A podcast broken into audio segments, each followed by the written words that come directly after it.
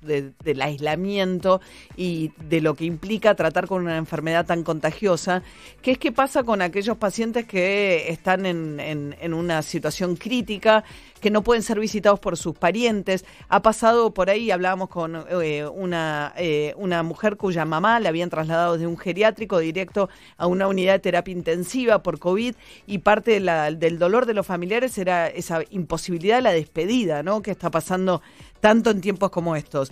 El doctor Gustavo de Simón es médico especialista en medicina paliativa, jefe de docencia e investigación del Hospital Udaondo, donde están este, justamente abordando esta problemática. ¿Qué tal, doctor? Buen día. Buenos días, buenos días para todos ustedes, para toda la audiencia. Bueno, eh, es un poco cruel también, ¿no? Más allá de que obviamente que toda pérdida es muy dolorosa, la imposibilidad de la despedida, todo lo que está pasando alrededor de los pacientes de coronavirus, incluso los que son pacientes leves quedan en una situación de aislamiento total.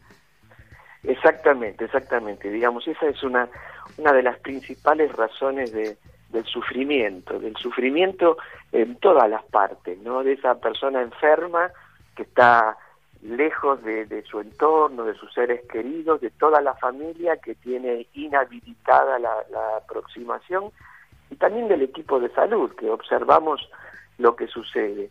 Por eso esta iniciativa, que está siendo coordinada bajo el nombre de programa STAR, desde la Secretaría de Planificación del Ministerio de Salud del Gobierno de la Ciudad de Buenos Aires, que tiene como tres objetivos principales.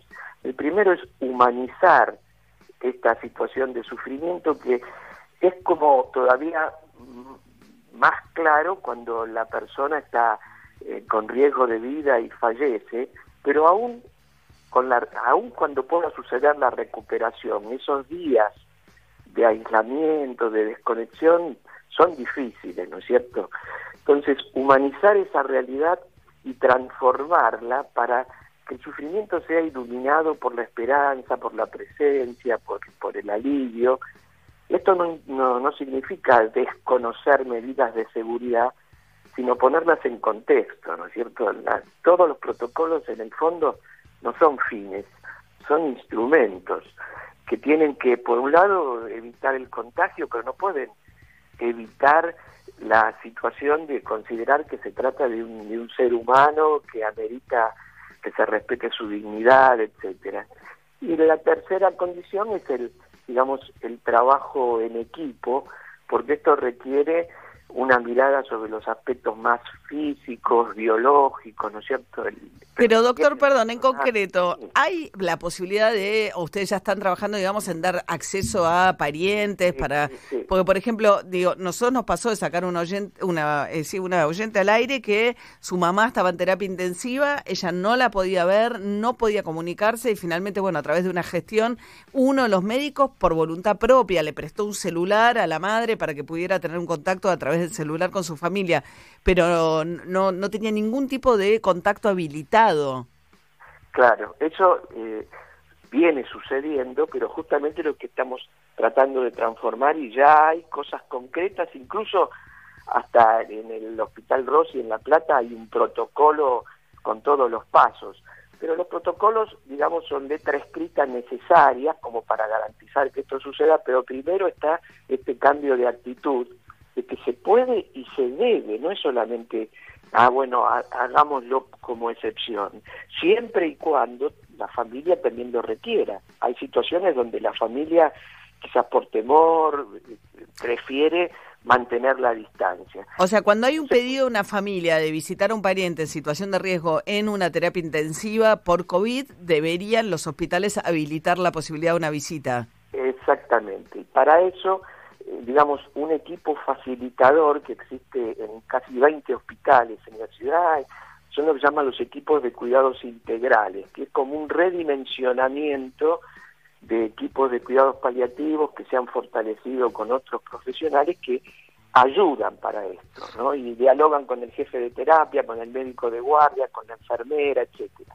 Y esto se puede hacer o a través de, de celulares que ya están siendo, eh, eh, digamos, entregados en los, en los diferentes servicios o incluso con el debido equipo de protección personal, con la presencia de alguno de los familiares. Comprendamos que no puede entrar una familia de siete, ocho personas en una terapia donde hay eh, gente enferma con COVID, etcétera, pero un familiar con equipo de protección personal, eh, entrenado y controlado cómo se lo coloca y cómo se lo saca. Exactamente, acompañado también hasta donde sea prudente, ¿no es cierto? Porque es una situación de impacto ir a despedirse de alguien que está en sus últimas horas de vida.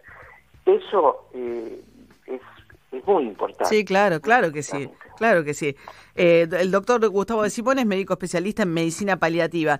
Por último, doctor, preguntarle por su especialidad. Yo imagino que cuando uno es médico, elegir, digamos, acompañar los últimos tiempos de, de, alguien que, que, de alguna manera ya, ya no tiene esperanzas de, de, curarse, no sé cómo es. Bueno, yo cuando comencé como médico hice primero mi residencia en clínica médica, después me especialicé en oncología y lo tradicional de para un médico cuál es y sobre todo tratar de, curar. Claro. Y puedo decir que en los últimos, eh, las últimas décadas que me, me fui metiendo con todo en el tema de los cuidados paliativos, otros compañeros, otros profesionales del equipo ponen el intento en el curar y nosotros desde los cuidados paliativos, esperan en el curar, ¿no es cierto? Y nosotros en el cuidar. Y la verdad que eh, es profundamente gratificante aún en la tristeza de una persona que está en el final de la vida y que incluso muere por una enfermedad grave, amenazante, ver que puede partir en paz y que la familia, aún con tristeza, queda serena. ¿no? Y esto es muy gratificante, o sea, yo no me considero de ninguna manera fracasado por dedicarme a esto, sino al revés, ¿no? Agradecido de poder ayudar en situaciones, agradecido junto con los compañeros